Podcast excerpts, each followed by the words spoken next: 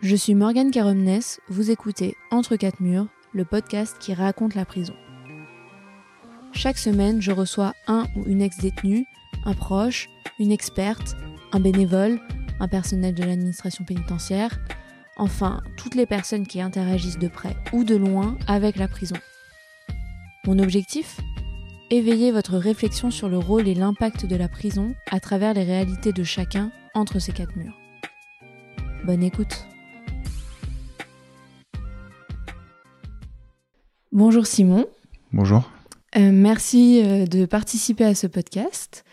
Est-ce que tu peux commencer par euh, te présenter avec donc ton prénom, ton âge et ton lien avec la prison? Je m'appelle Simon, j'ai 36 ans. j'ai été incarcéré il y a de ça une quinzaine d'années, un peu plus d'un peu plus d'un an. D'accord. Est-ce que avant d'être incarcéré, tu avais déjà des personnes dans ton entourage qu'il l'avait été Est-ce que c'est un milieu que tu connaissais? Alors, je connaissais des personnes qui avaient été incarcérées déjà. Euh, ça m'était arrivé d'aller les voir euh, au parloir, notamment. Euh, donc j'étais, entre guillemets, sensibilisé au, au, monde de la prison. Après, après on n'est pas vraiment préparé pour ça, même si, même si on sait comment ça se passe à travers le à travers le parloir, à travers les échanges avec, euh, avec les personnes qui sont incarcérées, mais le, vivre, c'est autre chose. Oui, en fait, tu t'étais fait peut-être une idée de la prison qui, du coup, a été différente une fois que tu étais dedans? Oui, et aussi, euh, en fait, l'impact que ça peut avoir sur, euh, enfin, sur tout notre entourage, mm. notamment, parce que le fait d'être en prison en soi-même, bon, c'est ça, peut se gérer. Euh, mais après, le, enfin, la, partie importante aussi, c'est l'impact que ça a sur euh, sur tout notre entourage. Et ça, c'est euh, quelque chose qu'on, enfin que moi, pour ma part, j'avais pas anticipé du tout. Est-ce que justement, on peut revenir un peu en arrière de comment ça s'est passé pour toi euh, entre le jugement déjà et le premier jour de détention? Alors moi en fait j'ai été euh, euh, j'ai été arrêté par euh, par les douanes à la base. Donc voilà, arrestation assez assez musclée. Et ensuite j'ai été transféré, donc c'était dans le nord de la France. J'ai été donc j'ai passé 96 heures en retenue douanière. et après en fait le le parquet de Brest s'est saisi de l'affaire, a récupéré l'affaire. Donc j'ai été transféré à Brest et j'ai été jugé à Brest. Donc en fait, euh, je suis passé devant le, devant le tribunal. Euh, le procureur avait requis 4 ans ferme. Euh, j'ai été condamné à 2 ans, dont la moitié avec sursis. Et en fait, donc j'étais j'étais déjà incarcéré pendant mon procès, donc j'étais en préventive.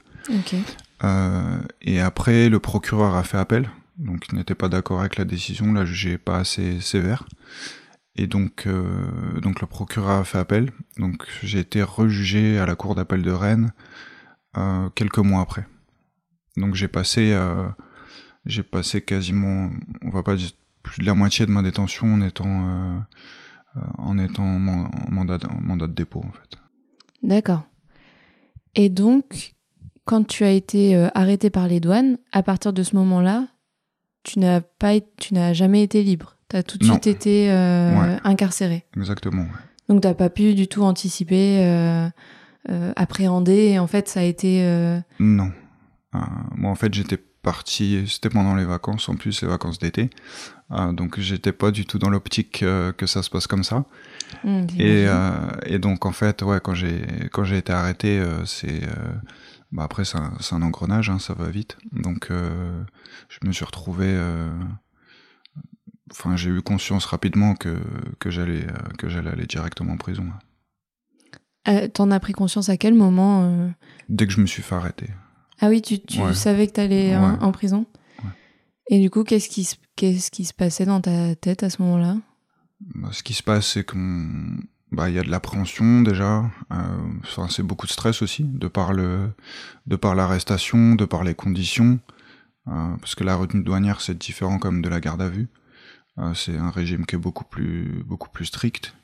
Euh, donc t'es euh, t'es attaché à un banc, t'as pas de t'as pas de matelas, tu peux pas dormir. Enfin, tu, c'est des conditions qui sont qui sont quand même différentes. Pas mal de pas mal de stress au début et puis après tu, en fait, tu commences à te, enfin moi pour ma part, à me à me blinder psychologiquement, à, être, à me préparer pour pour l'incarcération.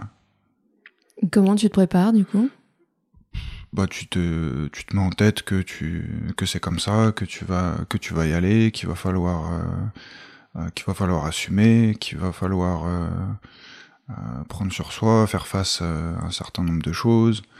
Donc on se enfin oui c'est on va dire on essaie d'anticiper un maximum ce qui ce qui peut se passer.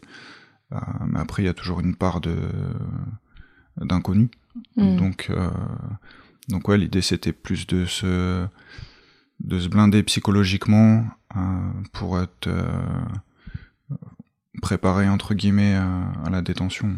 Hmm. Et en termes de de durée, est-ce que tu arrivais à imaginer combien de temps tu allais devoir euh, rester en détention? Ou c'était complètement flou pour toi? Non, enfin de par le de par l'affaire, je pense que dans ma tête, je m'étais je pensais que j'aurais fait quelques années quand même. Ouais. Je savais que j'allais pas sortir tout de suite et je savais que ça allait être une euh, une peine entre guillemets euh, assez assez longue. Ok. Et tu parlais même si c'est relatif euh, quelques années par rapport à, à des gens qui sont restés incarcérés plus de 10 ans ou 15 ans. mais enfin tout du moins, je savais que j'allais rester plusieurs plusieurs années, ouais, je pense.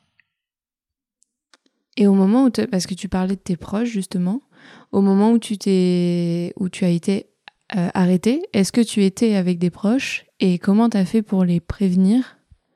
Ah non, j'étais pas, hum, j'étais pas avec, euh, j'étais pas avec mes proches quand j'ai été arrêté. En fait, euh, personne, personne ne les a prévenus. j'étais, de toute façon, j'étais, j'étais majeur. Donc j'avais juste un ami à moi qui était euh, qui était entre guillemets au courant euh, que que j'allais m'absenter quelque temps et euh, il savait que si il avait pas de nouvelles d'ici quelques jours, il se serait passé quelque chose. Donc lui s'est contacté ma famille hein, pour avoir des nouvelles de moi, savoir si j'étais rentré et, et ne enfin, voyant que c'était pas le cas, il il a vite compris que qu'il s'était passé quelque chose. Après, il en a pas parlé directement à mes parents, ou à ma famille. Et euh, ils ont découvert en fait que j'avais été arrêté parce que euh, donc il y a une perquisition euh, chez moi à la maison. À cette époque, j'habitais j'habitais encore chez mes parents. Donc on est arrivé un matin à 6 heures du matin avec avec la police qui a, qui, enfin, qui a forcé la porte pour faire la perquisition. Donc c'est comme ça qu'ils ont été mis au courant de. Ouais. Et à partir de quel moment, toi, tu as eu l'opportunité de leur parler? Ça s'est fait assez rapidement, euh, je dirais dans, le, dans les semaines qu'on suivit. Ouais. On a, comment dire, un permis de visite euh, en prison, donc euh, ils ont fait les démarches nécessaires pour, pour venir me voir. Ça n'a pas été refusé par le juge, parce que le juge peut refuser aussi que, enfin, que certaines personnes viennent vous voir. On peut refuser vos parloirs, mais c'était pas mon cas. Donc je les ai vus ouais, dans, les, dans les semaines qui ont, qui ont suivi mon arrestation. Et comment ça s'est passé euh, avec eux? Bah, ça s'est passé, euh, c'était assez compliqué au début. Euh, il, il, tombait un petit peu de haut, euh, donc il y avait aussi cette, euh, ce, ce, paramètre à prendre en compte pour euh, pour la suite. Enfin, fallait les ménager. On essaye de, de les rassurer un maximum, même si la prison c'est c'est hyper anxiogène et et on se, enfin, on se fait beaucoup de beaucoup d'idées dessus de mauvaises idées, enfin ce qui est aussi le cas. On essaye de dédramatiser euh, au maximum et puis euh, et puis les rassurer. Après c'est un un contexte particulier le parloir parce que voilà on est enfermé entre quatre murs, euh, on a un temps euh, on a un temps imparti euh, et aussi euh, psychologiquement c'est dur pour pour les proches parce que parce qu'ils se font fouiller à l'entrée. Ouais. donc c'est c'est quelque chose qui qui peut euh, qui peut être mal pris, voire dégradant pour certains. Voilà, c'est compliqué. Et est-ce qu'en plus des parloirs, tu, tu avais des appels? Non, à cette époque-là, il n'y avait pas de, il y avait pas de téléphone. Euh, et sachant qu'en plus j'étais en, j'étais en mandat de dépôt euh, et en maison d'arrêt, il n'y avait pas d'infrastructure comme il peut y avoir euh, dans les, euh, dans des centres de détention ou des centrales avec l'accès au téléphone. D'accord. Et donc, c'était quoi la fréquence à laquelle tu, tu pouvais voir tes proches? Alors quand quand t'es en quand t'es en mandat de dépôt, t'as trois parloirs par semaine. Et après, dès lors que t'es condamné, ça passe à un parloir par semaine. Hmm. Donc après, c'était pas forcément trois fois par semaine, mais au moins deux fois. Parce que c'est assez contraignant aussi. Euh, de par les horaires, soit c'est tôt le matin, soit c'est dans l'après-midi. Donc Ouais. pour les gens qui travaillent, c'est c'est compliqué. Euh, moi, j'avais la chance entre guillemets d'être euh, d'être incarcéré à Brest. Donc la maison d'arrêt se trouve à côté. Je- J'en connais qui qui étaient incarcérés sur Rennes ou plus loin. Oui. Et donc là, ça pose problème en termes de distance pour euh, pour la famille. Oui, souvent l'accessibilité euh, rajoute en plus des horaires une difficulté euh, Exactement, pour les ouais. proches. Est-ce que tu, on peut revenir aussi sur justement euh, ton premier jour de prison? Euh, Qu'est-ce que tu as ressenti? Bah, le premier jour, déjà la première période, on te, te met aux arrivants, ce qui s'appelle les arrivants. Euh, c'est une cellule euh, entre guillemets d'observation. Donc tu vas passer quelques quelques jours là pour euh, pour être jaugé. Euh, ils vont regarder euh, comment tu comment tu vas, comment tu tu te fais à la prison, ton caractère aussi. Hmm. Donc tout un voilà, tout un ensemble de choses. Et passé cette période ensuite, euh, j'ai été transféré euh, dans, dans différents étages. Mais euh, ouais, la pre- les premiers moments en prison, ça se passe aux arrivants, où on t'explique euh, comment ça va se passer, on t'explique euh, euh, les promenades, les sorties, euh, euh, enfin les horaires, euh, quand tu vas manger, quand tu vas pouvoir prendre ta douche, euh, ainsi de suite. Et quand tu es aux arrivants, tu es seul dans, la- dans une cellule? Euh, nous, on était euh, au début, j'étais tout seul. Après, on était deux. Ouais. Et comment ça s'est passé la, la relation euh, Bah, on sait que moi, je savais que les arrivants, de toute façon, ça allait pas, ça allait pas durer, que ça allait rester, euh, que ça allait être assez bref. Euh, donc, euh, c'est, ouais, c'est, un moment où t'es assez, t'es assez solitaire. Après, ça se passait, euh, ça, se- ça se passe comme ça se passe dans, dans 9 mètres carrés à deux, J'imagine. avec, avec une heure, enfin, avec deux heures de promenade par jour. Donc, la, la promiscuité, aussi la, la saleté, hein, parce que c'est, euh, et l'inconfort, de par les infrastructures qui sont pas forcément hyper récentes. Ouais, c'est quelque chose, de- enfin, tu sais que tu vas, tu vas vivre avec, donc tu te, tu t'adaptes. Ouais, ok. Est-ce que tu as dû euh, changer de co-détenu ou tu as quand même réussi à, à, à t'entendre ce qu'il fallait euh, J'ai fait, j'ai fait plusieurs, euh, plusieurs étages, plusieurs cellules. Je, je suis arrivé, euh, donc après les arrivants, j'étais transféré euh, à un étage euh, entre guillemets euh, disciplinaire euh, pour les, pour les détenus qui sont, je vais pas dire turbulents, mais t'as beaucoup de gens en mandat de dépôt, des courtes peines, beaucoup de, beaucoup de délinquants, des peines assez minimes, donc très jeunes aussi. Moi j'avais j'avais, je venais juste d'avoir 19 ans, donc je me suis retrouvé avec des, avec des gens un petit peu plus âgés, mais la, la moyenne d'âge était quand même hyper, euh, hyper jeune à cet étage. Et pourquoi ils t'ont mis dans cet étage-là? Euh, par, euh, par manque de place, de par le profil aussi que, que j'avais.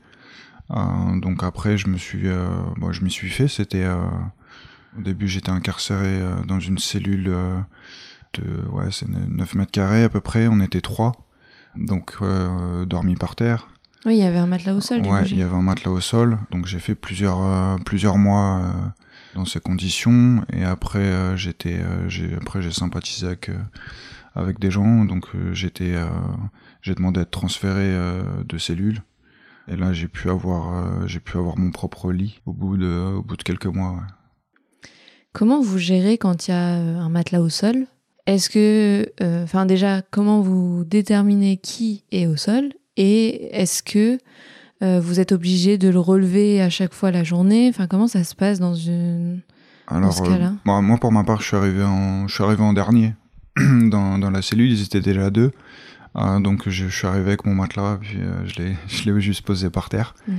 Euh, et après, comment ça se passe? Bah, En fait, tu ton matelas, tu le ranges sous le lit. Donc c'est un, c'est un lit superposé qui est qui est fixé au sol, et puis le matelas, tu le tu le mets sous le lit tout le temps que tu ne passes pas à dormir en fait. Donc le matin, tu te lèves, tu tu ranges tes draps, puis tu, tu mets ton matelas sous le lit, puis le soir, tu le tu le sors pour dormir. Euh, tu parlais tout à l'heure de, de, ce qui était le difficile pour toi, c'est la relation avec les proches. Mais est-ce qu'il y avait, enfin, dans ta détention, toi, d'un point de vue personnel, qu'est-ce qui était le, le, plus compliqué? À gérer? C'était, euh...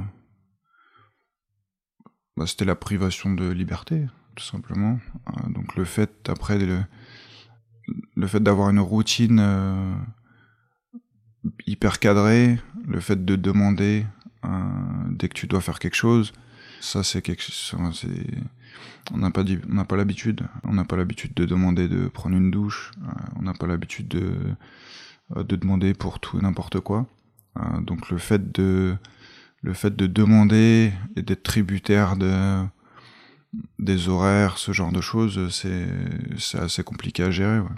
Quand tu sais que tu vas prendre deux douches par semaine, euh, euh, que tu vas sortir deux fois dans la, deux fois dans la journée, euh, que ton repas il va arriver à 18 heures.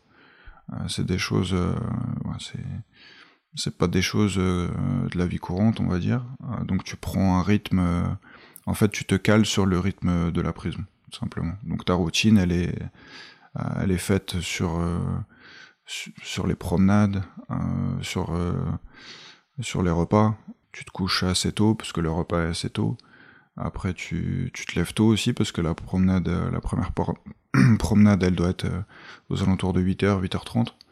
Euh, donc, euh, donc tu, tu fais pas de grasse mat. Euh, les journées sont, les journées sont assez longues. Est-ce que tu as bénéficié de, de, de dispositifs pendant, pendant ton incarcération? Alors, j'ai j'ai pas.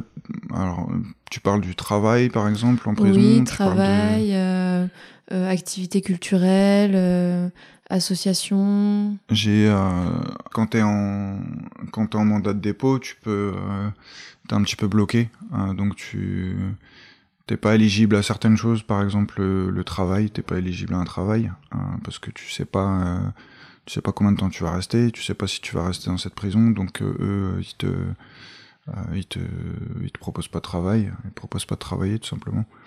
Euh, et en plus un nombre de places limité, donc le travail était plus réservé aux, gens euh, déjà jugés avec des peines assez conséquentes.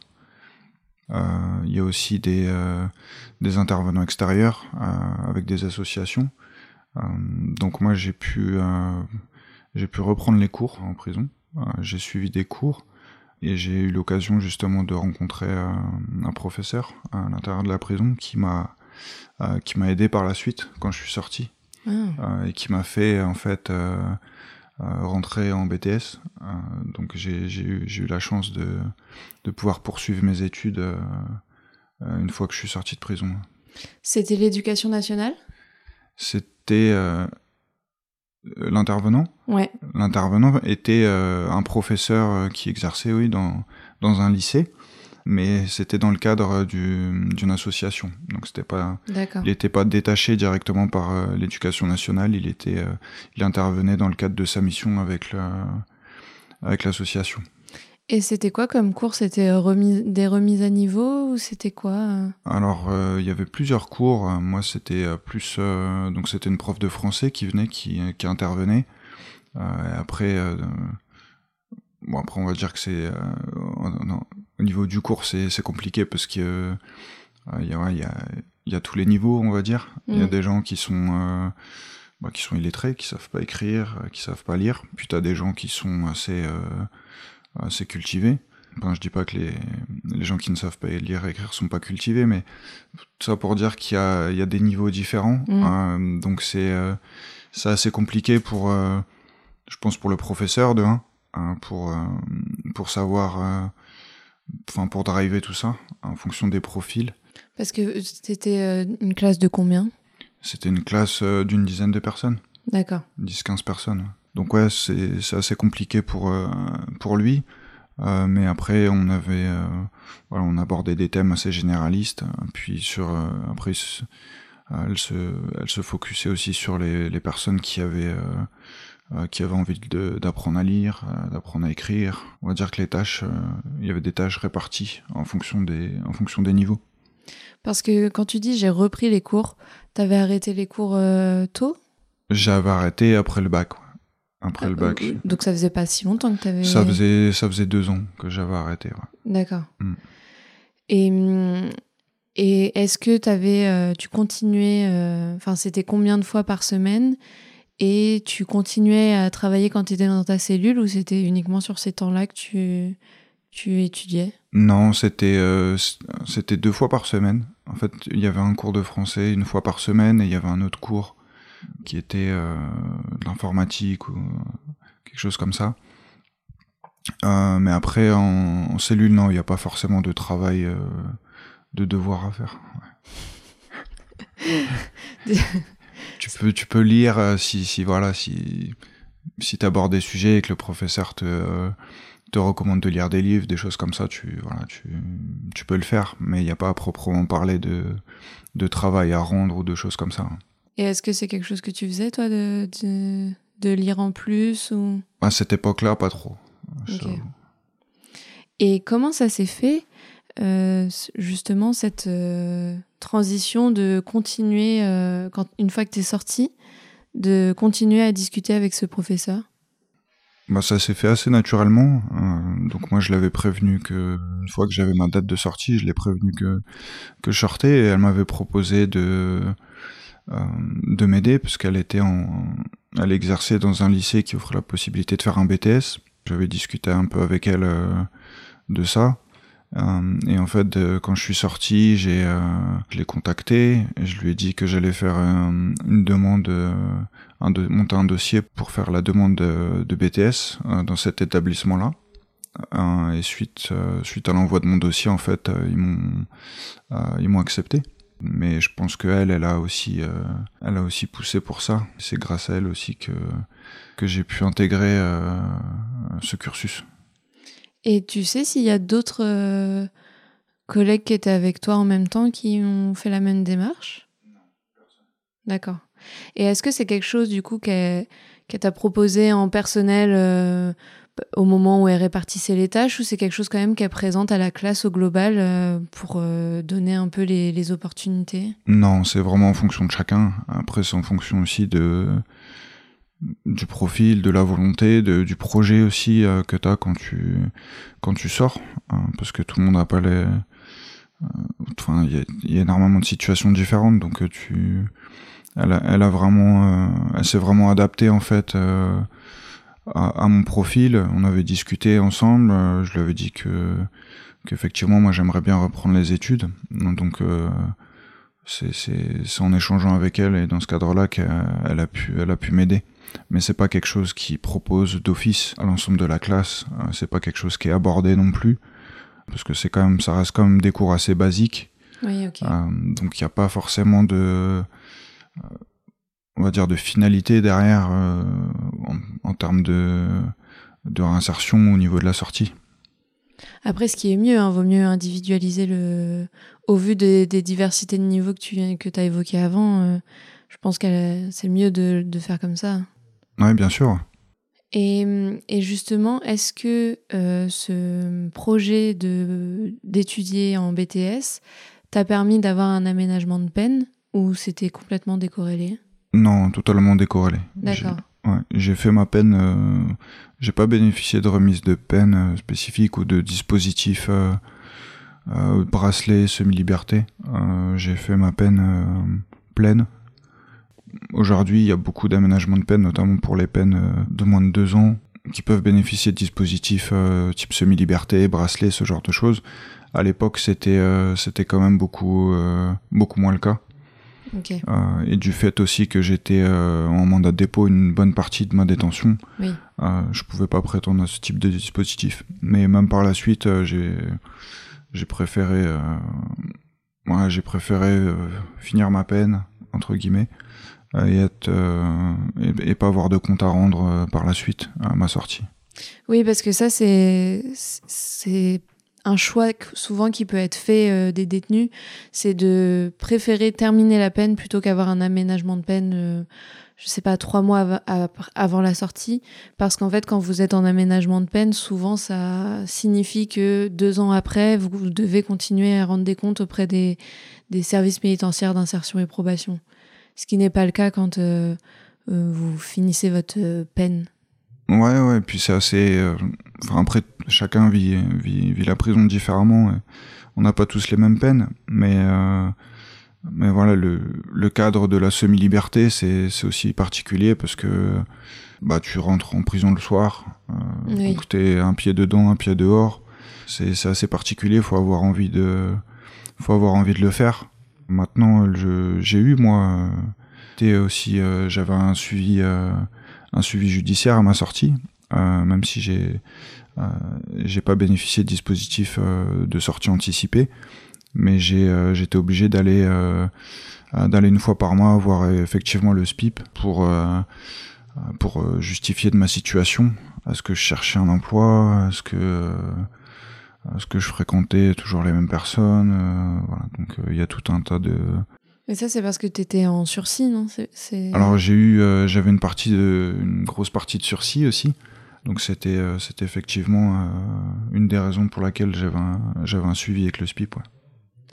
Et ce suivi avec le SPIP, c'est uniquement pour dire ce que tu fais ou, ou ça, ils peuvent aussi t'aider dans certaines démarches? Non, franchement, c'est vraiment, c'est vraiment un suivi judiciaire à proprement parler.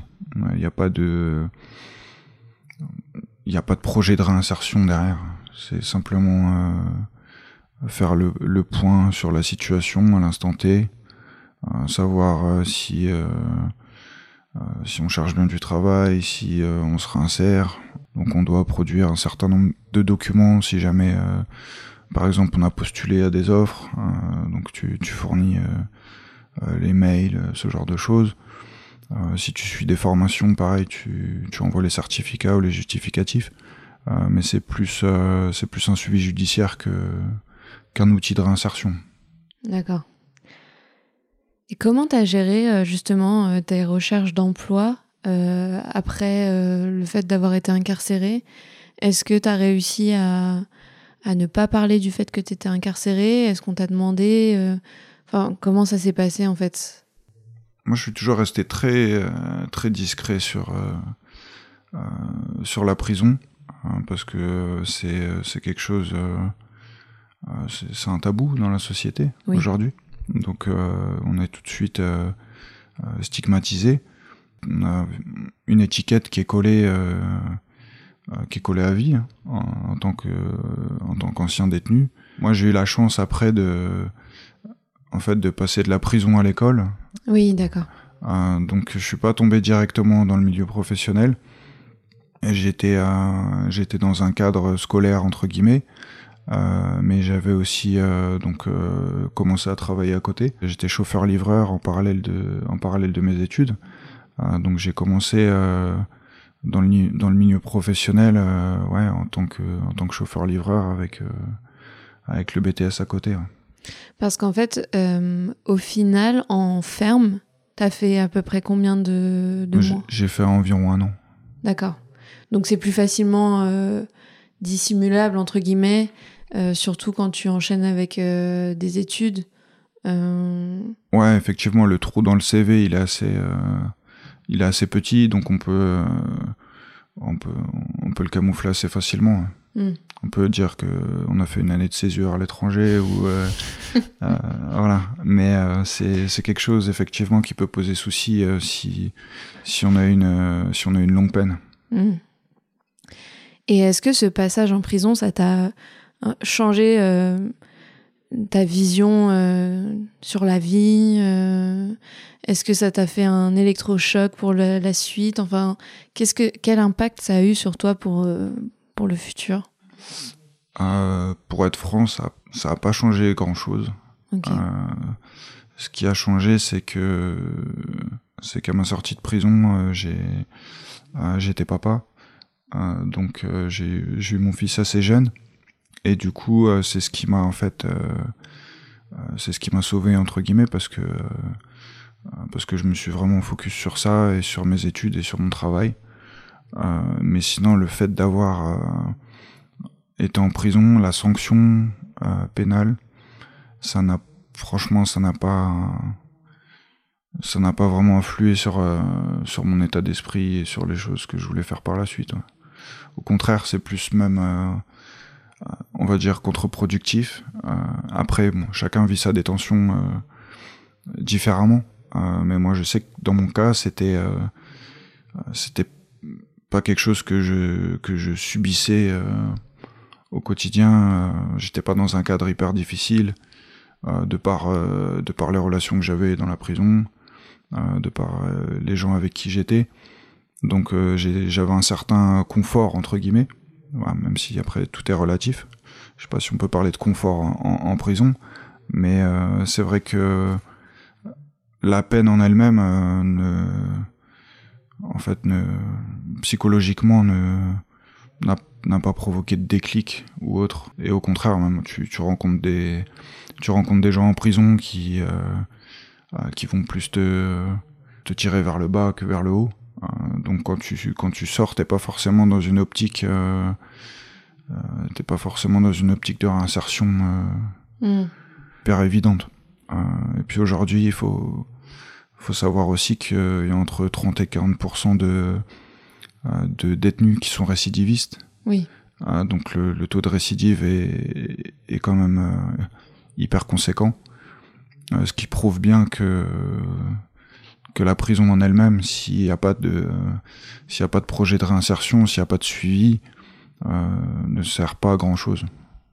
Oui, ma question n'était pas forcément un impact positif. Hein. Ça, ça, pouvait être aussi, euh, justement, est-ce que est-ce que ça t'a mis dans un état euh, compliqué par la suite? Tu vois, c'était, j'ai peut-être mal formulé. C'est vraiment quel impact au sens global, euh, sans forcément parler de quelque chose qui a qui a aidé, quoi. Hmm. après, c'est c'est c'est un c'est un cadre qui te rend euh, qui te rend dur. donc, quand tu sors, tu dois te tu dois te réadapter. T'as pas forcément les mêmes codes à l'intérieur et dehors, donc tu tu dois réapprendre, euh, tu dois réapprendre entre guillemets à vivre euh, normalement. Euh, et la prison aussi te te marque psychologiquement. donc je sais que je sais que moi j'étais voilà, j'en voulais un peu à tout le monde quand je suis quand je suis sorti de prison. j'étais pas forcément dans une optique voilà, de réinsertion à proprement parler. Et comment t'as fait pour euh, changer ce, un peu cette colère et le fait d'en vouloir à tout le monde? Est-ce que c'est bah après ça s'est fait, euh, bah comme je l'ai dit, j'ai euh, j'ai eu mon fils euh, par la suite et le fait de reprendre aussi les études et d'avoir un but, ça m'a ça m'a permis de me canaliser. Après j'ai fait j'ai fait beaucoup de sport aussi, j'ai fait pas mal de boxe, donc ça aussi ça te ça te canalise et puis tu, voilà, tu peux extérioriser euh, euh, à ce niveau-là. D'accord.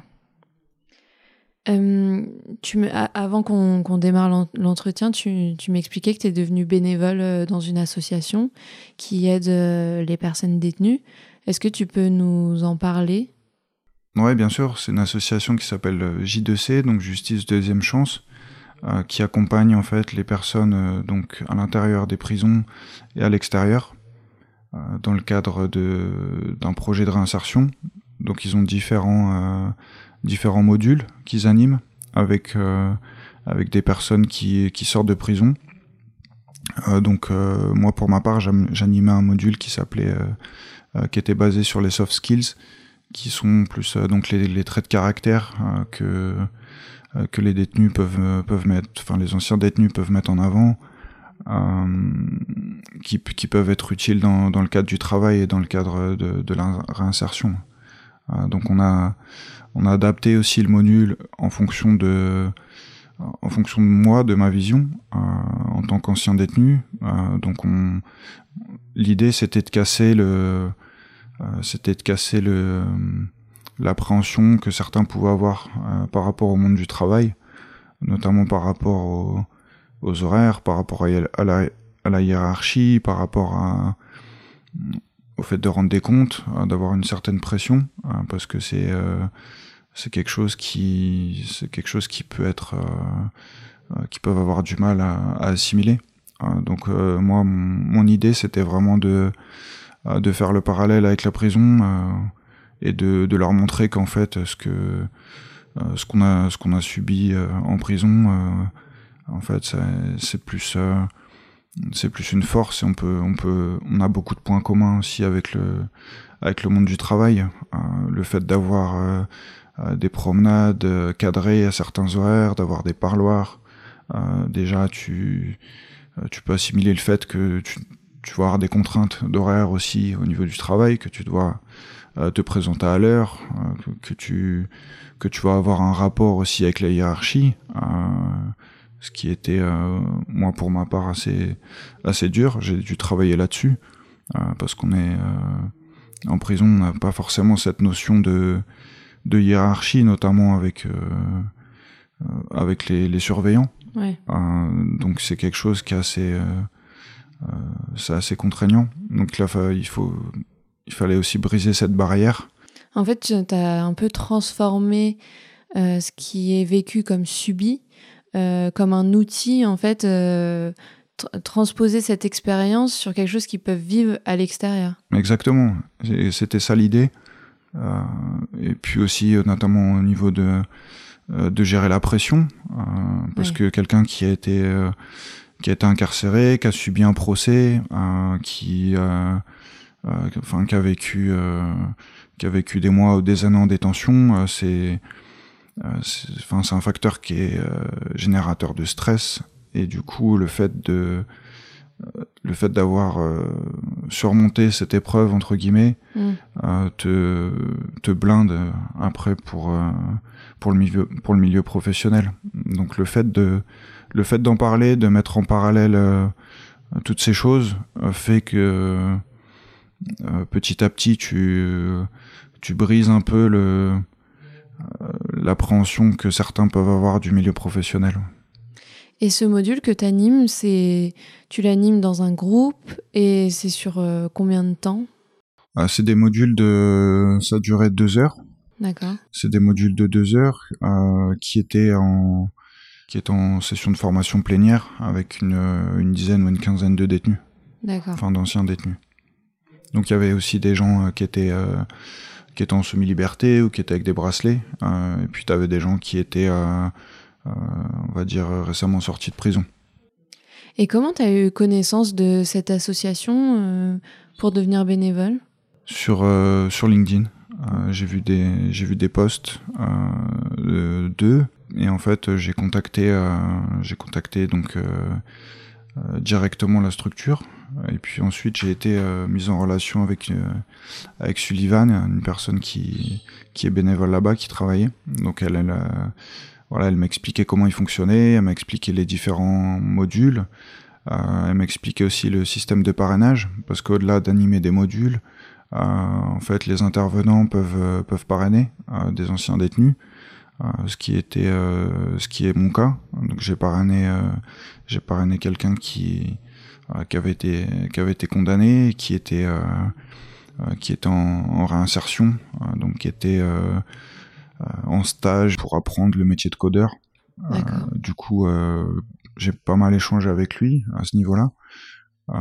et justement, ça a permis de, ça a permis aussi de, bah, de transposer le module à lui personnellement et justement avec les échanges qu'on a eu de casser de casser la barrière du monde du travail parce qu'il avait pas mal d'appréhension à ce niveau-là. Il avait il a quel âge la personne que tu as accompagnée? Euh, il avait la quarantaine. Ah oui Ouais. D'accord. Et en quoi ça consiste? Enfin, tu l'as un petit peu expliqué, mais en quoi ça consiste le parrainage en termes de d'organisation, de fréquence euh, Est-ce que c'est euh, un peu un référent auquel il peut avec lequel il peut discuter, ou est-ce que c'est des rendez-vous très avec un planning? Comment ça se passe? Non, non, c'est c'est vraiment c'est vraiment au feeling. Ok. Donc après, tu. Enfin, moi, ma, ma vision du parrainage, c'était. euh, c'était on, on, on se voit, on échange. Euh, si t'as si t'as besoin, si t'as des questions, tu m'appelles. Euh, L'idée, c'est. C'est aussi d'apporter un soutien psychologique Oui. euh, à la personne. Si elle a des moments de, de doute, de stress, euh, si euh, elle rencontre des difficultés euh, dans le cadre du travail, ou même, enfin, peu- importe le cadre, d'être là en support. Mm. Donc ça se faisait, ça se faisait plus comme ça. Moi j'avais, j'avais donné mon numéro de téléphone, donc il m'appelait, il m'appelait quand il voulait. Je suis toujours en contact avec lui d'ailleurs, Euh, et on se voyait de, on se voyait de temps en temps pour euh, euh, pour échanger, savoir savoir où ça en était, son- au niveau de son projet, ce genre de choses. Et comment ça se fait la, le, le, le match entre le parrain et... La mise en relation, euh, bah moi ça s'est fait dans le cadre du, du module que j'animais. D'accord. Euh, donc j'ai j'ai rencontré euh, j'ai rencontré Sofiane dans ce cadre-là. Euh, il était euh, il faisait partie de euh, des gens que devant qui j'ai fait la présentation. Donc on a pu échanger dans un premier temps dans ce cadre-là. Et après en fait on m'a proposé donc Sullivan m'a proposé de de le parrainer. Donc ça s'est ça s'est fait comme ça. Après il y a des sorties aussi, des sorties qui sont organisées avec l'association, Euh, type euh, des balades euh, en Normandie ou des visites à droite à gauche, et ça permet en fait de créer le lien entre les bénévoles et, et les détenus. D'accord. Donc en fait, c'est c'est pas votre première rencontre se fait pas une fois que vous êtes déjà mentor. euh, c'est vous vous êtes déjà vu au sein d'un autre module ou d'une sortie euh, pour euh, un peu sélectionner justement ce. Voilà, et puis après c'est en fonction de, en fonction aussi des, des aspirations de chacun. Donc le- c'est- il oui. y a certaines personnes qui qui ne souhaitent pas être parrainées. Euh, Il y a des personnes qui sont demandeuses. Puis il y a des bénévoles aussi qui euh, qui se sentent ou ne sentent pas de, de parrainer quelqu'un, parce que ça peut ça, ça peut s'avérer aussi contraignant. Oui. Euh, donc le fait de le fait de suivre quelqu'un, de l'accompagner, de se rendre disponible euh, pour lui, de l'écouter. Euh, donc ça, c'est des choses euh, auxquelles faut faut être prêt, faut être prêt à s'investir. Et pourquoi tu as voulu devenir bénévole justement? Parce que tu, ça fait à peu près un an, c'est ça que tu l'es? Ouais, exactement. Un petit peu plus d'un an. Ça faisait longtemps du coup que tu étais sorti de, de, de détention. Euh, Qu'est-ce qui a fait que là tu as voulu devenir bénévole euh, sur ce sujet? C'est plus un cheminement personnel, on va dire.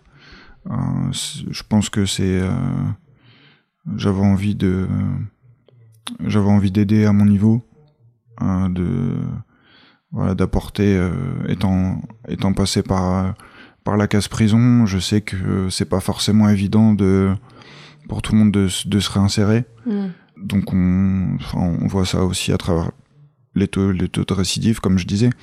Mais euh, c'est vraiment hyper, euh, hyper compliqué pour certains de se réinsérer. Euh, donc moi, mon idée, c'était vraiment de d'aider à mon niveau et d'accompagner aussi bien que je pouvais pour la suite ce public. Bah, Et là, donc ça fait un an et tu veux continuer à, à être bénévole dans cette association? Ouais, ouais, là, je, je vais continuer à être bénévole dans cette association.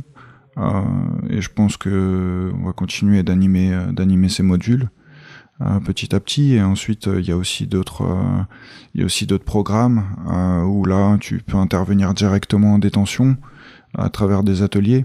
Voilà, c'est hyper intéressant. C'est important aussi parce que la prison, au-delà d'être d'être une sanction, euh, on, on oublie que qu'il faut préparer en fait la, Oui.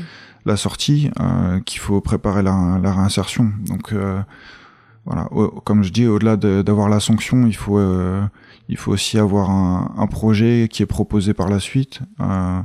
Et aujourd'hui, en fait, le en fait le, le le monde pénitentiaire fait que tu t'es livré à toi-même, donc tu ne peux pas euh, tu ne peux pas ça. Si, si personne t'aiguille, il y a des choses que tu vas passer complètement à côté. Donc je trouve hyper important d'avoir d'avoir des associations comme J2C qui puissent aider, intervenir et, et notamment pour pour l'insertion au niveau professionnel parce que c'est il y a une grosse carence à ce niveau-là. En fait, tu, tu, aimerais offrir ce que tu n'as pas eu pendant ta détention C'est un peu ça, ouais. C'est un peu ça. Euh, le fait que tu aies envie maintenant d'intervenir en prison, euh, la question que je me demande, c'est t'as pas une appréhension de, de retourner euh, au sein de ces murs? Oui et non. Après, la, la prison, c'est c'est quelque chose qui, qui, te marque à vie. donc, moi, j'y pense hyper régulièrement. Puis, tu as toujours des, des choses qui vont te, qui vont te rappeler à ça. Euh, Est-ce que tu as des exemples? Ouais, ouais j'ai des exemples. Par exemple, euh, bah, pour, euh, pour dans, le, enfin, dans le cadre du, du travail, par exemple, quand j'ai voilà, quand j'ai commencé à évoluer professionnellement, dans mon affaire, j'avais eu des articles de presse qui avaient été publiés avec mon nom. et petit à petit, en fait, je me suis aperçu que euh, que mon nom sortait sur euh, sur Google avec euh, avec en fait tous les articles relatifs relatifs à mon affaire. Et je et, et voilà et, et, on me rappelait plus en fait par la suite. Hmm. donc j'ai passé énormément d'entretiens qui se passaient hyper bien. Et après du jour au lendemain j'étais soit j'avais pas de réponse soit on me soit on me recalait. Et je comprenais pas pourquoi. Et ça a duré ça a duré quelques mois c'est un proche à moi qui m'a qui m'a dit euh, non mais t'as essayé de, de googler ton nom, euh, de, de, regarder sur internet et tout. Et effectivement, quand j'ai quand j'ai tapé mon nom, euh, enfin voilà, t'avais avais deux articles en première page. Euh, et ça, c'était qui, sont sortis, donc c'est. C'était plusieurs années après ton incarcération? Ouais ouais, c'était plusieurs années. Hein. Ok. donc en fait, t'as aussi ce ce côté droit à l'oubli qui est une théorie qui est une théorie et puis qui en fait il y a toujours quelque chose qui va te rappeler euh, qui va te rappeler à la prison donc euh, j'ai dû faire des démarches aussi à ce niveau-là. C'est ce que j'allais te demander. Euh, j'ai dû faire des démarches pour donc j'ai moi j'ai demandé à donc dans un premier temps j'ai demandé à déréférencer les, les, articles donc tu peux tu peux contacter Google et leur voilà tu leur expliques la situation tu leur envoies les liens des articles et ensuite, euh, donc eux vont valider ou non ta demande. Et euh, s'ils valident, ils vont déréférencer les articles, donc ils vont les mettre un peu dans le tréfonds du web sur des pages, voilà, sur la millième page ou la deux millième page, ce qui fait que quand on tape ton nom, il n'y a plus cet article qui sort en première page. maintenant, pour supprimer l'article en lui-même, ça prend beaucoup plus de temps parce qu'il faut contacter le journal. Mm. Euh, et une fois que tu l'as contacté, il faut expliquer aussi ta démarche. Euh, il faut, faut que la personne veuille bien valider. Est-ce que tu as fait euh, C'est ce que j'ai fait, ouais. C'est ce que j'ai fait. Moi, premier, première chose que j'ai fait, c'est en fait j'ai contacté le journal directement, mais j'ai vu que ça allait prendre énormément de temps. Mm. donc j'ai cherché une autre solution et j'ai vu que on pouvait déréférencer en fait les articles. Donc euh, je, je, suis passé par ce par ce chemin-là d'abord des référencements et ensuite en parallèle j'étais euh, j'étais en contact avec le journal pour enfin avec les journaux pour justement qui suppriment l'article. Donc j'ai dû j'ai dû les contacter, les contacter, motiver ma demande. Euh... Et t'as fait tout ça tout seul ou tu t'es fait accompagner de Ah non, j'ai fait tout ça tout seul. Ouais. Ok. Ouais. Euh, et c'est quelque chose dont je parle aussi dans le cadre du module, parce qu'il y a des personnes qui sont euh, euh, qui sont concernées par ça. Oui. donc il y a beaucoup de il y a beaucoup de personnes qui, qui ne savent même pas comment enfin qui, qui, peuvent avoir leur nom en fait sur sur internet et qui ne connaissent pas en fait les démarches pour pour supprimer donc j'ai beaucoup de j'ai beaucoup même de proches ou d'anciens détenus à qui j'étais en contact qui qui m'ont sollicité sur ça pour euh, pour savoir quel type de démarche fallait faire et, et, qui demandait que à ce que je puisse les aider justement dans ce cadre-là. Ok. Mais c'est hyper intéressant et il me semble qu'il y a certaines associations qui, qui, luttent un peu contre ça, mais j'ai pas les noms en tête. C'est quelque chose qu'il faudrait que je cherche et peut-être que je les contacte justement pour qu'ils nous expliquent ce qu'ils mettent en place. Et est-ce que tu as, parce que donc là, c'est un des exemples que tu dis euh, qui te ramène au fait que tu étais en prison, mais est-ce qu'il y a des d'autres moments un peu plus euh, dans le quotidien qui te ramènent euh, à ça? Tout, ouais, des fois tu, vas avoir des, tu vas avoir des contextes où tu vas avoir des, des choses aux infos, où tu vas avoir des, tu vas échanger avec avec des gens sur certains sujets et, euh, et voilà, tu vas avoir des, tu vas avoir des remarques sur, euh, sur, sur, sur, les gens qui sont en prison. Tu vas voir, euh, voilà, parce que la prison est assez, que je le disais, c'est mal perçu, hein, ce qui est, ce qui est compréhensible. mais il y a beaucoup aussi de, de fausses idées sur la prison. Il y a beaucoup de, les gens s'imaginent J'imagine un peu que c'est euh, c'est le club Med euh, parfois, euh, notamment parce qu'on a vu certains certains projets sur sur les réseaux sociaux qu'on tournait sur aux informations. Donc on, les gens ils ont tendance à, à oublier que bah, que la prison c'est c'est pas le club Med et que malgré le fait qu'on que tu peux avoir des activités ou ce genre de choses euh, en fait, la sanction, euh, c'est juste la privation de liberté. Donc tu dois, euh, enfin, la sanction, elle doit pas aller au-delà. Oui. Tu t'es, es, privé de liberté, c'est ça ta sanction. Tu ne dois pas. après, humainement, on doit, on doit continuer, on doit continuer à vivre. On doit continuer à être, à être respecté. et c'est, c'est vrai que c'est, c'est, pas facile. C'est pas facile tous les jours. Est-ce qu'il y a un sujet que j'ai pas évoqué par rapport à la prison qui te semblait important d'aborder?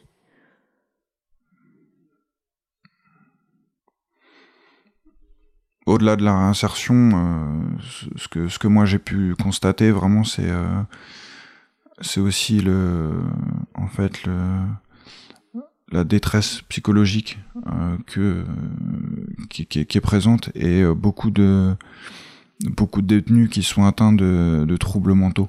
C'est quelque chose qui m'a beaucoup, euh, qui m'a beaucoup euh, marqué. Euh, c'est, on va dire que c'est un concentré de, ouais, c'est un concentré de, de, de pathologie, de, il y, a, y a beaucoup beaucoup de détenus qui sont qui sont atteints de troubles et c'est pour ça justement que voilà qu'il faut travailler sur ça parce que il y a des il y a des gens qui sont euh, qui sont pas forcément à leur place en prison. Oui. Euh, il y en a beaucoup même. Euh, donc et qui comprennent pas forcément en fait ce qui ce qui leur arrive ou ils, ils, comprennent pas la peine en elle-même. donc ils sont juste ils sont juste incarcérés, ils sont là mais ils, ils comprennent pas trop pourquoi. c'est pour ça qu'ils reviennent aussi d'ailleurs. Oui. parce que moi j'ai durant mon incarcération, j'ai vu des gens qui sont revenus euh, deux, trois fois. Euh, donc, euh, mais c'est des gens qui. En un an.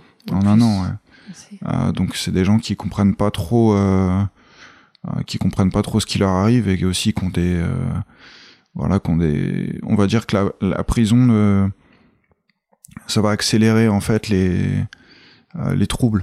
donc ça va, je pense pas que ça va en créer, mais ça, ça va les, les gens qui ont un, qui ont un on va dire, euh, qui sont hypersensibles ou qui ont un terreau euh, en termes de, de pathologie, euh, peut, ça va s'accélérer. Moi, j'ai vu des gens, j'ai vu des gens qui ont totalement, qui ont totalement vrillé en prison, qui sont rentrés et qui étaient, qui étaient en bonne santé, qui étaient, qui étaient avec la pêche euh, et petit à petit, en fait, euh, ils ont ils ont sombré. Euh, donc ouais, c'est des c'est des choses que que j'ai pu voir. Donc ça, c'est un des éléments qui t'a le plus marqué. C'est ouais, c'est un des éléments qui m'a beaucoup marqué. C'est c'est hyper ouais, c'est super marquant de enfin de voir à quel point en fait les gens peuvent être peuvent être impactés par ça. Mm. on se rend pas compte, mais c'est voilà, comme, comme, je le disais, chacun vit sa détention à sa manière, mais voilà, il y en a certains qui pour qui c'est c'est hyper dur. Mm. et ça justement ça peut déclencher euh, ça peut déclencher certaines certaines pathologies et, euh, oui, euh, la détresse psychologique, elle est, elle est hyper importante et le suivi, le suivi de ces gens-là est quasi inexistant. donc ils sont, ils sont livrés à eux-mêmes et ils sont, ils sont pas forcément, ils comprennent pas forcément ce qui leur arrive. Ouais, bah oui. Euh, je, je, voulais revenir sur euh, le parrainage euh, et les modules que tu animes. Parce que justement, tu, tu, tu disais que c'est quelque chose auquel tu pensais souvent, la, prison, ça te, on te ramène souvent à ça. Est-ce que le fait d'être de, d'être maintenant bénévole, c'est quelque chose qui, du coup, t'apporte et, t'apaise un peu sur ces questions-là? Oui, oui, parce que euh, c'est vrai que en fait on, essaye de tourner euh, cette expérience négative en positif, euh, donc ça permet aussi de ça, ça permet d'en parler parce que c'est quelque chose dont on dont on parle pas beaucoup à la prison, donc t'en parles pas, t'en parles t'en parles à personne en fait, t'en parles pas à tes proches parce que t'as pas forcément envie de les ramener à ça, mm. t'en parles pas à tes collègues parce que euh, comme je le disais, c'est un tabou, donc tu vas pas échanger avec eux sur ça. Euh, donc au final, tu as très peu de personnes avec qui en parler euh, ouvertement.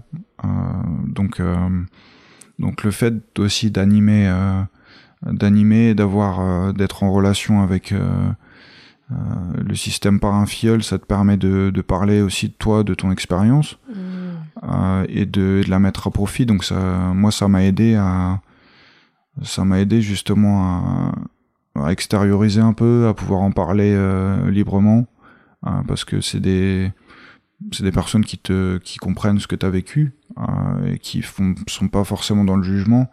Donc tu peux tu peux parler librement de de, de ces choses-là avec eux. Ouais. Donc en fait, ça faisait 15 ans que t'en parlais à personne? En gros, c'est ça, ouais. ok, donc oui, finalement, cette association, c'est vraiment un, un espace pour toi aussi euh, pour t'exprimer, quoi. Ouais, comme je le disais, ça a aussi un cheminement parce que euh, parce qu'aujourd'hui, voilà, niveau professionnel, euh, ça va, niveau personnel, ça va aussi. en fait, je me suis rendu compte que, que c'était peut-être le bon moment pour commencer à, à travailler là-dessus, parce que comme comme tu le dis, ouais, ça fait ça fait une quinzaine d'années, mais voilà, c'est resté quand même un sujet euh, sous-jacent euh, et euh, ça n'a pas forcément été traité entre guillemets. Mm. donc là, le fait de le fait de rentrer dans dans cette association, ça m'a ça m'a beaucoup aidé, ouais. En fait, maintenant que tu es solide sur tous les autres points, ça te permet d'avoir cette liberté de, Exactement. de te replonger dedans. Ouais.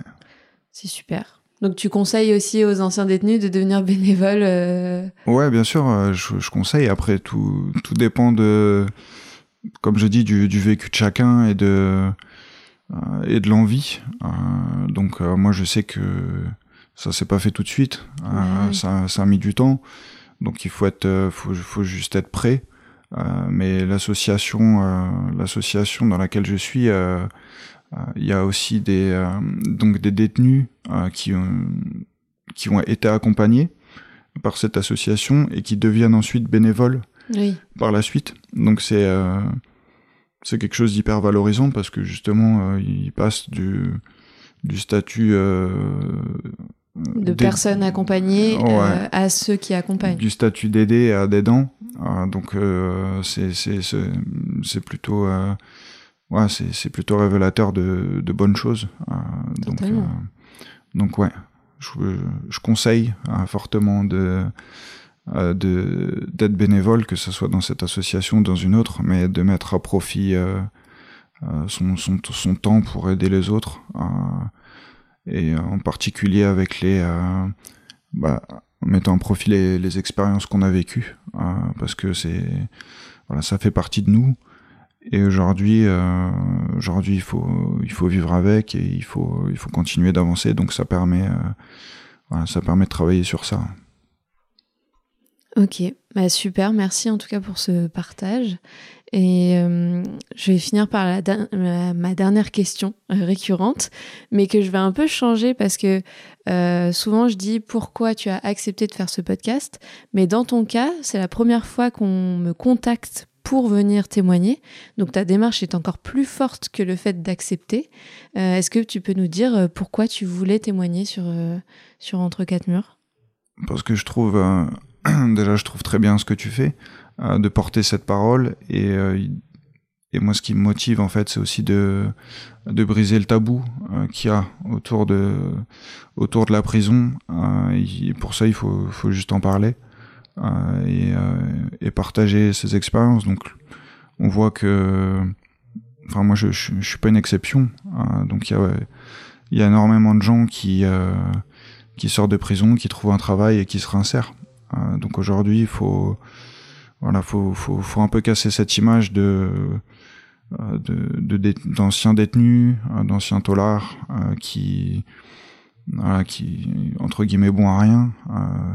Donc c'est moi mon, mon approche, c'est plus dans ce but-là, de d'essayer à mon niveau de voilà de de casser un peu ce tabou et de montrer que voilà il, il faut euh, il faut avancer. Euh, il faut, euh, il faut arrêter de, de se mettre des barrières à ce niveau-là. Bah merci de nous montrer que c'est possible, en tout cas. De rien. Merci à Simon de nous avoir livré son expérience après toutes ces années à terre le sujet. Son parcours montre que la prison marque une personne à vie et que chacun fait son chemin à son rythme. Si l'association J2C Justice Deuxième Chance vous intéresse, je laisse un lien vers leur site dans la description de cet épisode. Pour soutenir ce podcast, abonnez-vous sur votre plateforme d'écoute actuelle et partagez votre épisode préféré à vos proches. N'hésitez pas aussi à nous suivre sur notre compte Instagram entre pour accéder à notre actualité, nous suggérer des invités ou nous laisser des commentaires. À la semaine prochaine pour un nouvel épisode.